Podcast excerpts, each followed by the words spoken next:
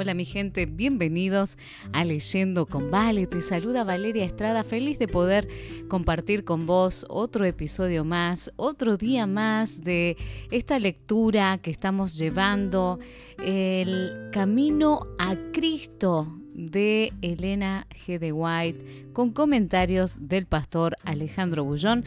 Ya llegando al final, faltan tres capítulos y terminamos. Hoy es el capítulo número 11 y entonces son 13 capítulos. Les estuve diciendo toda esta temporada que eran 12 capítulos. Y es que la mayoría de los libros que tengo escogidos son entre 10, 12 capítulos, así que me quedé con el número 12, pero ustedes me pueden perdonar, ¿verdad? ¿Cómo están? Espero que se encuentren muy bien, que estén pasando días bendecidos eh, de, trabajo, de, escuela, no sé, la, actividad que sea que están haciendo, espero que mm, esté bendiciendo cada área de sus vidas. ¿Qué les parece si antes de comenzar entonces con la lectura hacemos una palabra de oración? Padre nuestro que estás en el cielo, te alabamos Señor porque eres tan grande, tan maravilloso, que nos das la vida para poder escuchar, leer libros que enriquecen nuestras vidas y que nos llevan hacia el camino que nos conduce hacia ti, Señor. Gracias, Padre, por este tiempo, como en cada episodio te pido que derrames abundantemente, Señor, bendiciones y tu Espíritu Santo sobre cada persona que se ha dispuesto en este momento a escuchar esta lectura que sin duda alguna ha sido inspirada por ti. Gracias Padre, te pedimos que nos acompañes en el nombre de Jesús. Amén. Buenos Aires despierta perezosa, arropada en una niebla espesa. Me levanto y bajo al restaurante del hotel a desayunar. En mi mesa tengo un par de medialunas y una taza de chocolate con leche. A mi lado, en otra mesa, una pareja discute por una relación hecha pedazos. No les importan los demás.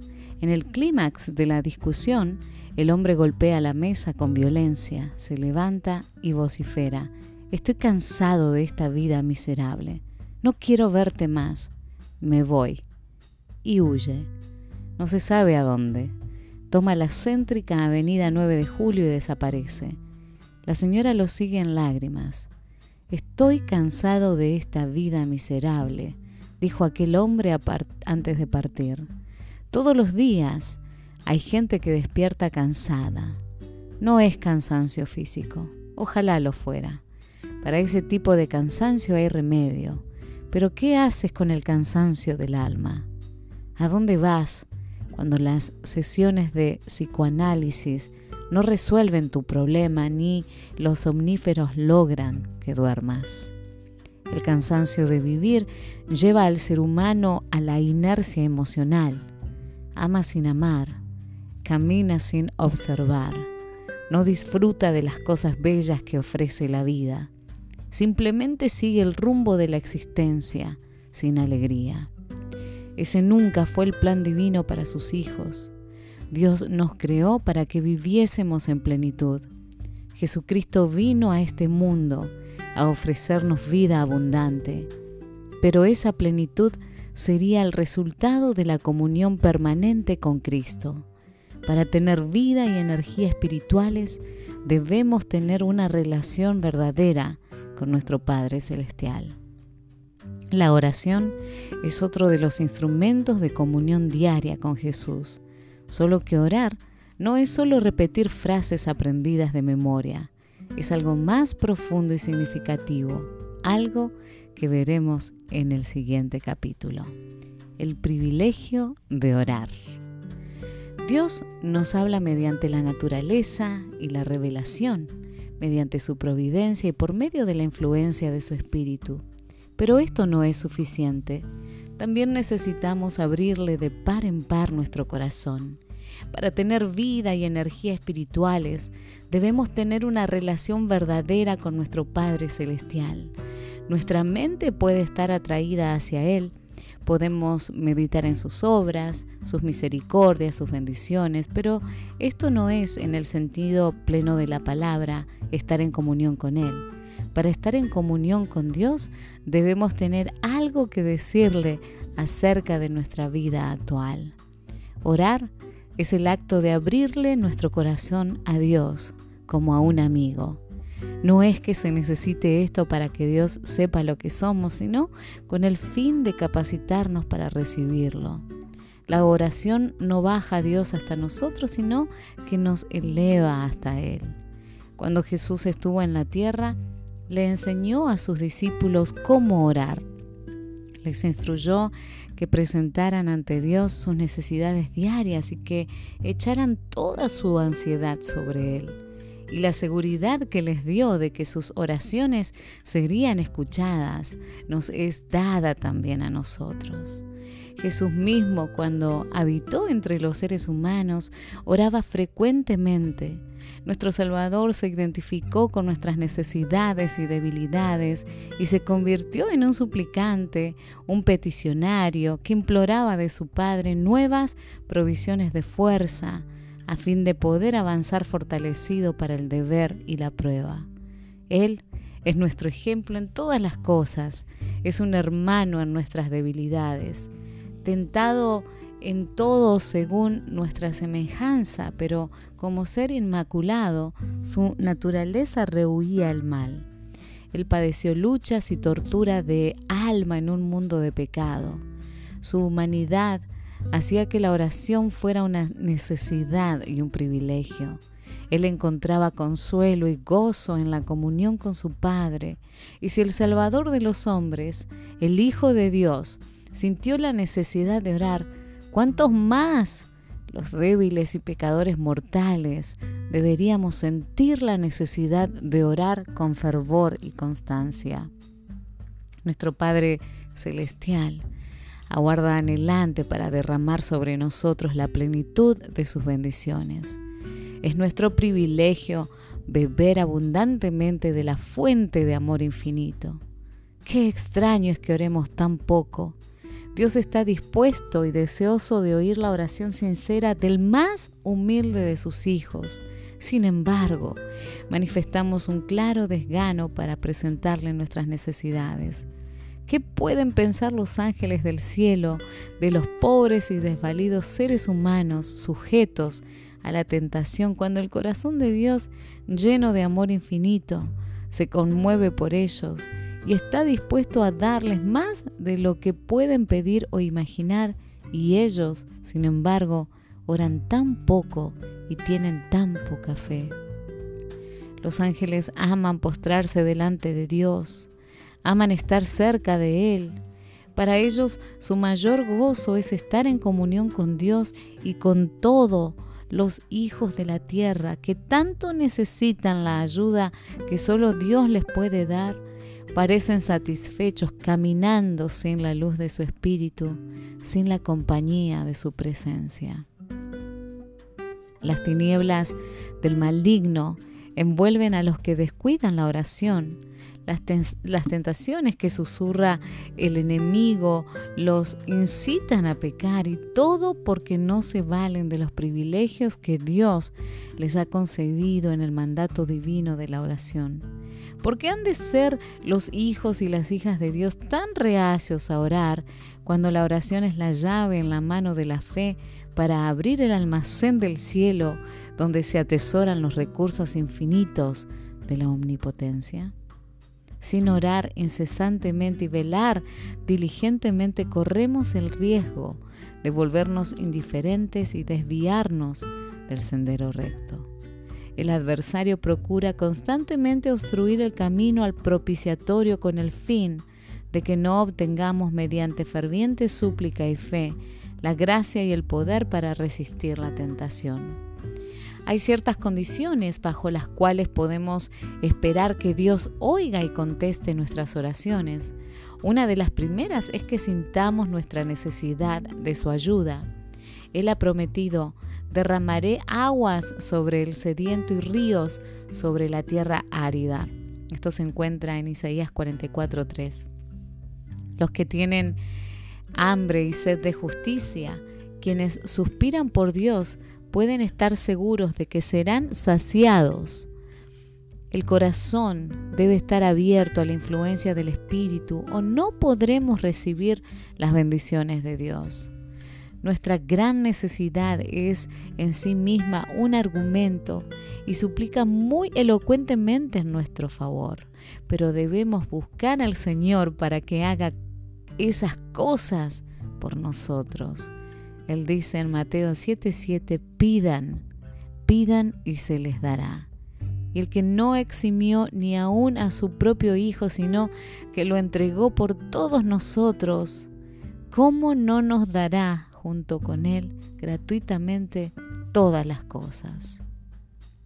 Si en nuestro corazón miramos al pecado, si nos aferramos a algún pecado conocido, el Señor no nos escuchará, pero la oración del alma arrepentida y contrita siempre será aceptada. Cuando se hayan corregido todos los males conocidos, podemos creer que Dios contestará nuestras peticiones, Nuestros propios méritos jamás nos harán aceptos para el favor de Dios.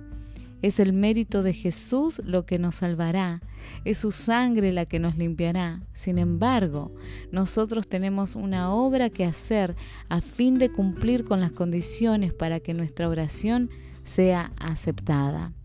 La oración eficaz tiene otro elemento, la fe. El que desea acercarse a Dios debe creer que Él existe y que Él recompensa a los que lo buscan con sinceridad. Jesús le dijo a sus discípulos, todo lo que pidan en oración, crean que lo recibirán y se los concederá. ¿Le tomaremos la palabra? La seguridad es amplia e ilimitada y fiel es el que ha prometido. Cuando no recibimos al instante exactamente lo que hemos pedido, aún debemos creer que el Señor oye y que contestará nuestras oraciones. Somos tan cortos de vista y propensos a errar que algunas veces pedimos cosas que no serían una bendición para nosotros, y nuestro Padre Celestial responde con amor nuestras oraciones, dándonos lo que será para nuestro mayor bien, lo que nosotros mismos desearíamos. Si con la vista iluminada por Dios pudiéramos ver todas las cosas como realmente lo son. Cuando nos parezca que nuestras oraciones no son contestadas, debemos aferrarnos a la promesa, porque el tiempo de su contestación ciertamente vendrá y recibiremos la bendición que más necesitamos, pero es presunción pretender que nuestras oraciones sean contestadas siempre en la forma precisa y con la cosa particular que deseamos. Dios es demasiado sabio para equivocarse y demasiado bueno para rehusar algún bien a los que andan íntegramente. Así que no temas confiar en Él. Aunque no veas una respuesta inmediata a tus oraciones, confía en la seguridad de su promesa, pida y se les dará. Si consultamos nuestras dudas y temores o procuramos esclarecer todo lo que no podemos ver claramente antes de tener fe, las perplejidades solo se acrecentarán y profundizarán. Pero si vamos a Dios sintiéndonos necesitados y dependientes, como realmente somos, y con humildad y confiada fe le presentamos nuestras necesidades a aquel cuyo conocimiento es infinito, quien vigila toda la creación y gobierna todas las cosas por medio de su voluntad y su palabra, Él puede y va a atender nuestro clamor y hará resplandecer luz en nuestro corazón. Por medio de la oración sincera, nos ponemos en conexión con la mente del infinito. Quizás no tengamos en el momento ninguna evidencia notable de que el rostro de nuestro Redentor se inclina hacia nosotros con compasión y amor, y sin embargo es así. Quizás no sintamos su toque perceptible, pero su mano está sobre nosotros con amor y ternura compasiva.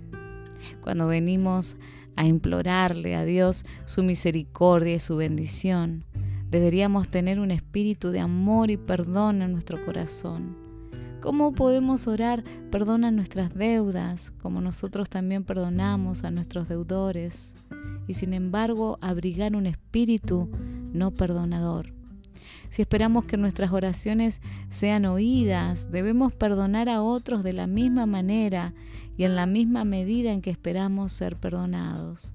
La perseverancia al orar es una de las condiciones para recibir. Debemos orar siempre si queremos crecer en fe y experiencia. Debemos ser constantes en la oración. Perseveren en la oración velando en ella con acción de gracias, dice Colosenses 4.2. Pedro exhorta a los cristianos a ser sobrios y velar en oración en primera de Pedro 4.7. Pablo orienta, presenten sus pedidos a Dios en oración, ruego y acción de gracias.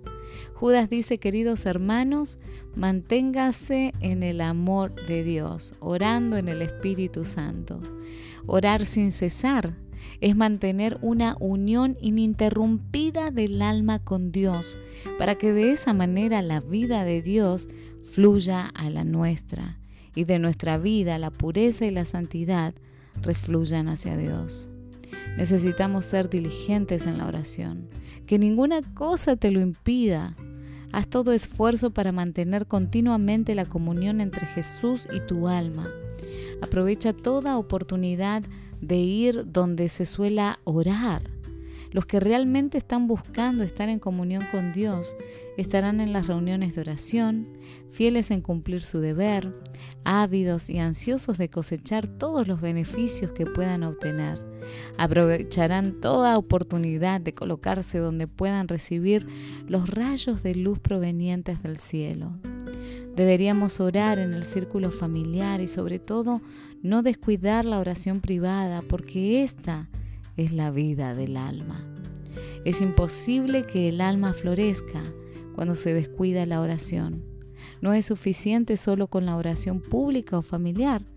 En la soledad, abre tu alma al ojo escudriñador de Dios. La oración privada solo debe ser escuchada por el Dios que escucha las oraciones. Ningún oído curioso debe recibir la carga de tales peticiones. En la oración privada el alma está libre de las influencias de nuestro entorno, libre de agitación. Nuestra oración se extenderá hacia Dios tranquila pero fervientemente.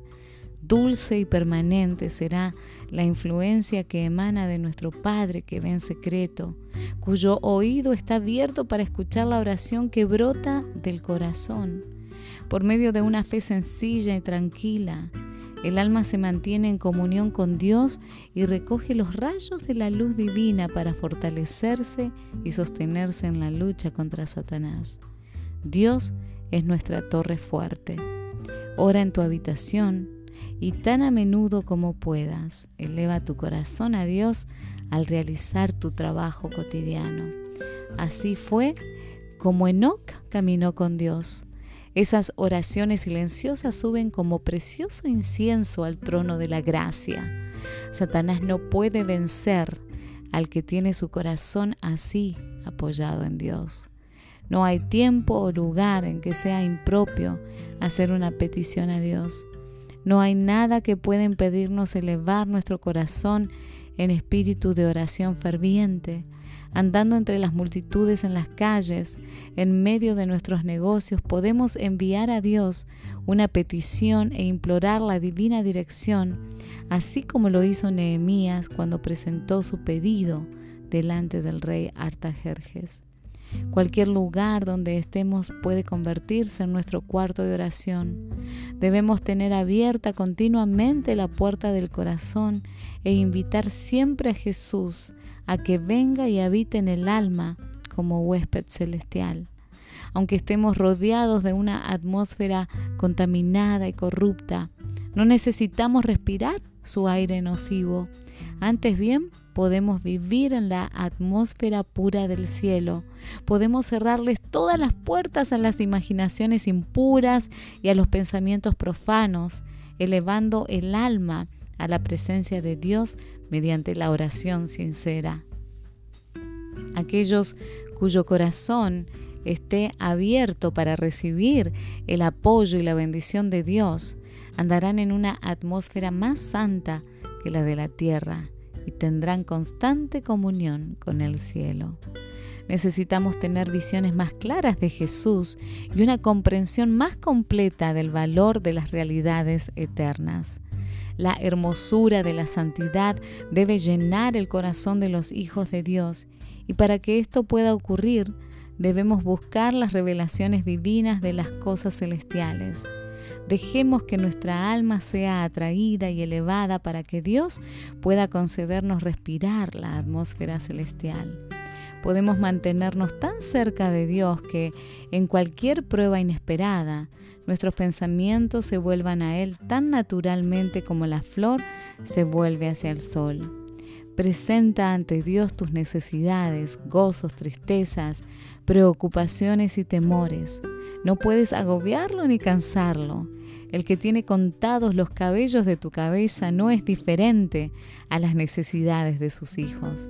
El Señor es muy misericordioso y compasivo, dice Santiago 5:11. Su amoroso corazón se conmueve por nuestras tristezas e incluso por nuestra mención de ellas. Llévale todo lo que te deje perplejo. Nada es tan grande que Él no lo pueda soportar, porque Él sostiene los mundos y gobierna todos los asuntos del universo. Nada que de alguna manera afecte nuestra paz es demasiado pequeño para que Él lo note. No hay en nuestra experiencia episodio demasiado oscuro que Él no pueda leer ni perplejidad demasiado difícil que Él no pueda desenredar. Ninguna calamidad puede sucederle al más pequeño de sus hijos. Ninguna ansiedad puede acosar al alma. Ningún gozo puede alegrarla, ninguna oración sincera puede escaparse de sus labios sin que nuestro Padre Celestial esté al tanto de ello y sin que tenga en ello un interés inmediato. Él sana a los quebrantados de corazón y venda sus heridas. Esto se encuentra en Salmo 147.3. Las relaciones entre Dios y cada alma son tan distintivas y plenas como si no hubiera otra persona sobre la tierra a quien brindar su cuidado, ninguna otra alma por quien dio a su Hijo amado. Jesús dijo, Ustedes pedirán en mi nombre y no les digo que yo rogaré al Padre por ustedes, porque el mismo Padre los ama. Yo los elegí a ustedes para que todo lo que pidan al Padre en mi nombre, Él se lo dé. Pero orar en el nombre de Jesús es algo más que una mera mención de su nombre al comienzo y al final de una oración. Es orar con la mente y el espíritu de Jesús, creyendo en sus promesas, confiando en su gracia y haciendo sus obras. Dios no pretende que alguno de nosotros se haga ermitaño o monje, ni que nos retiremos del mundo con el fin de dedicarnos a actos de adoración. Nuestra vida debe ser como la vida de Cristo, repartida entre la montaña y la multitud. El que no hace nada más que orar pronto dejará de orar o sus oraciones se volverán una rutina formal. Cuando las personas se apartan de la vida social, lejos de la esfera del deber cristiano y de llevar su cruz, cuando dejan de trabajar fervorosamente por el Maestro, quien trabajaba con fervor por ellos, pierden el motivo de la oración y ya no tienen incentivos para la devoción. Sus oraciones llegan a ser egoístas y centradas en sí mismos. No pueden orar por las necesidades de la humanidad o por la edificación del reino de Cristo, suplicando por fuerzas para trabajar. Sufrimos una pérdida cuando descuidamos el privilegio de reunirnos para fortalecernos y animarnos mutuamente en el servicio a Dios. Las verdades de su palabra pierden en nuestra mente su fuerza e importancia. Nuestro corazón deja de ser iluminado y despertado por su influencia santificadora y nuestra espiritualidad decae. En nuestras relaciones como cristianos perdemos mucho por falta de eh, simpatía mutua. El que se encierra en sí mismo no está ocupando la posición que Dios le designó. El cultivo apropiado de los aspectos sociales de nuestra naturaleza nos hace simpatizar con otros y es un medio para desarrollarnos y fortalecernos en el servicio de Dios. Si los cristianos se vincularan, hablando entre ellos del amor de Dios y de las preciosas verdades de la redención, sus corazones se revitalizarían y podrían revitalizar a otros. Podemos aprender cada día más de nuestro Padre Celestial, obteniendo una nueva experiencia de su gracia y entonces desearemos hablar de su amor. Y al hacer esto, nuestro propio corazón se calentará y reanimará. Si pensáramos y habláramos más de Jesús y menos de nosotros mismos, tendríamos mucho más de su presencia. Si tan solo pensáramos en Dios tan a menudo como tenemos pruebas de su cuidado por nosotros, lo tendríamos siempre en nuestros pensamientos y nos deleitaríamos en hablar de Él y alabarlo. Hablamos de las cosas temporales porque tenemos interés en ellas, Hablamos de nuestros amigos porque los amamos, nuestras tristezas y alegrías están ligadas a ellos. Sin embargo, tenemos razones infinitamente mayores para amar a Dios que para amar a nuestros amigos terrenales. Y debería ser la cosa más natural del mundo tenerlo como el primero en todos nuestros pensamientos, hablar de su bondad y contar de su poder. Los ricos dones que nos ha otorgado, no estaban destinados a absorber nuestros pensamientos y nuestro amor de tal manera que no tuviéramos nada que dar a Dios. Antes bien, deberían hacernos acordar constantemente de Él y por medio de vínculos de amor y gratitud, unirnos a nuestro benefactor celestial. Vivimos demasiado apegados a lo terrenal. Levantemos nuestros ojos hacia la puerta abierta del santuario celestial donde la luz de la gloria de Dios brilla en el rostro de Cristo, quien puede salvar perpetuamente a los que por medio de Él se acercan a Dios. Necesitamos alabar más a Dios por su constante amor y por sus maravillas en bien de los hombres. Nuestros ejercicios devocionales no deberían consistir solamente en pedir y recibir, no estemos pensando siempre en nuestras necesidades y nunca en los beneficios que recibimos. Nunca oramos demasiado, pero somos muy parcos en dar gracias.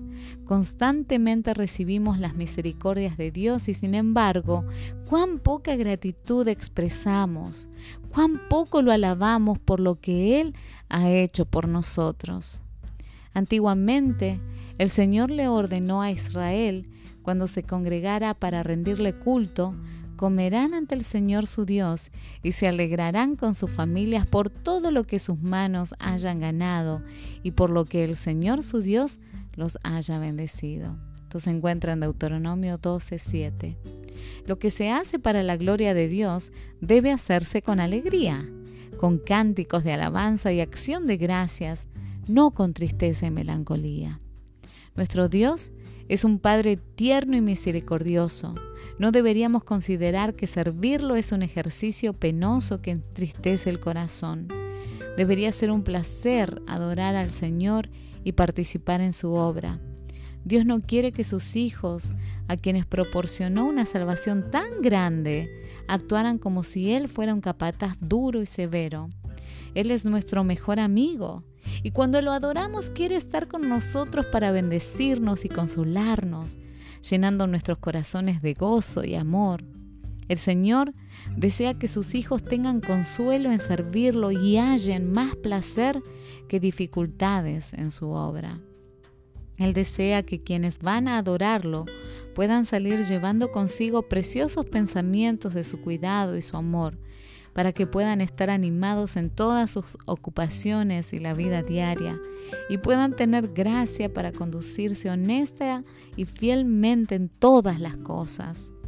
Debemos reunirnos en torno de la cruz. Cristo y Cristo crucificado debería ser el tema de contemplación, de conversación y de nuestra más gozosa emoción.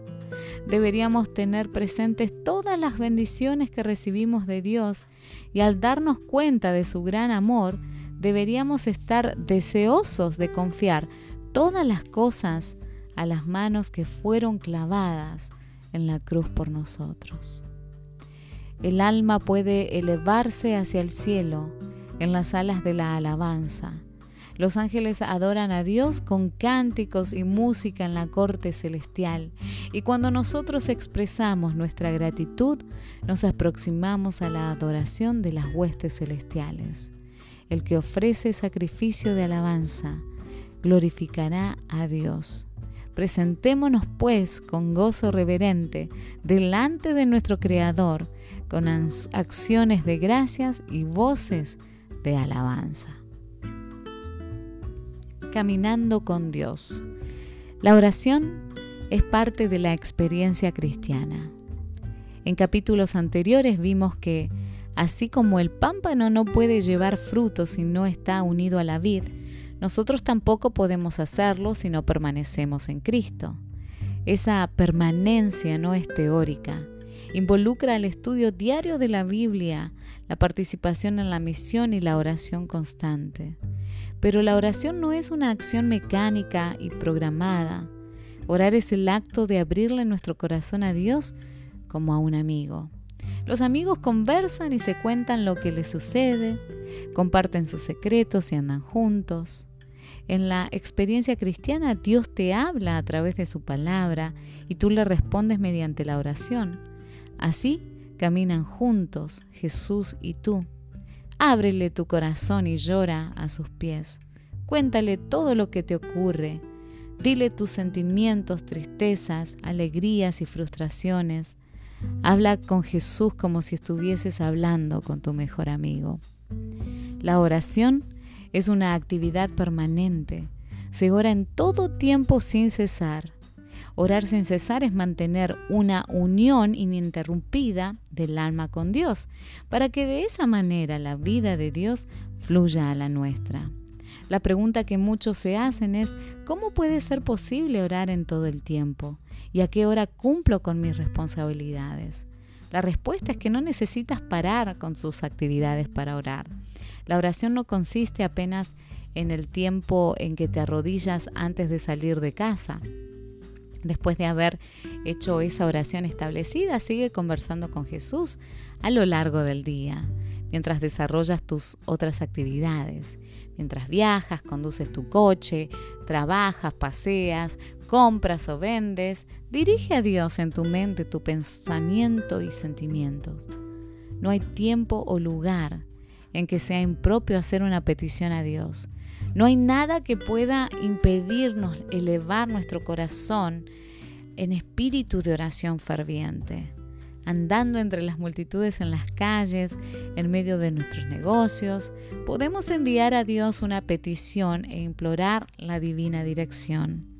Si crees que porque te encuentras lejos de tu casa o de un templo no puedes orar, estás equivocado. Aunque estemos rodeados de una atmósfera contaminada y corrupta, no necesitamos respirar su aire nocivo. Antes bien, podemos vivir en la atmósfera pura del cielo. Podemos cerrarles todas las puertas a las imaginaciones impuras y a los pensamientos profanos, elevando el alma a la presencia de Dios mediante la oración sincera. La oración es el secreto de una vida poderosa si te olvidas de orar serás fácil víctima del enemigo. Las tinieblas del maligno envuelven a los que descuidan la oración, pero tú no tienes nada que temer, porque por medio de la oración sincera nos ponemos en conexión con la mente del infinito. Quizá no tengamos en el momento ninguna evidencia notable de que el rostro de nuestro Redentor se inclina hacia nosotros con compasión y amor, y sin embargo es así. Quizá no sintamos un toque eh, perceptible, pero su mano está sobre nosotros con amor y ternura compasiva. Aprende a vivir en permanente espíritu de oración, aun cuando sientas que no obtienes respuesta. Cuando nos parezca que nuestras oraciones no son contestadas, debemos aferrarnos a la promesa porque el tiempo de su contestación ciertamente vendrá y recibiremos la bendición que más necesitamos. Acepta la invitación divina. A partir de hoy, ora en tu habitación y tan a menudo como puedas, eleva tu corazón a Dios. al realizar tu trabajo cotidiano. Así fue como Enoch caminó con Dios. Esas oraciones silenciosas suben como precioso incienso al trono de la gracia. Satanás no puede vencer al que tiene su corazón así apoyado en Dios. Mi decisión. He entendido que no puedo vivir sin Cristo.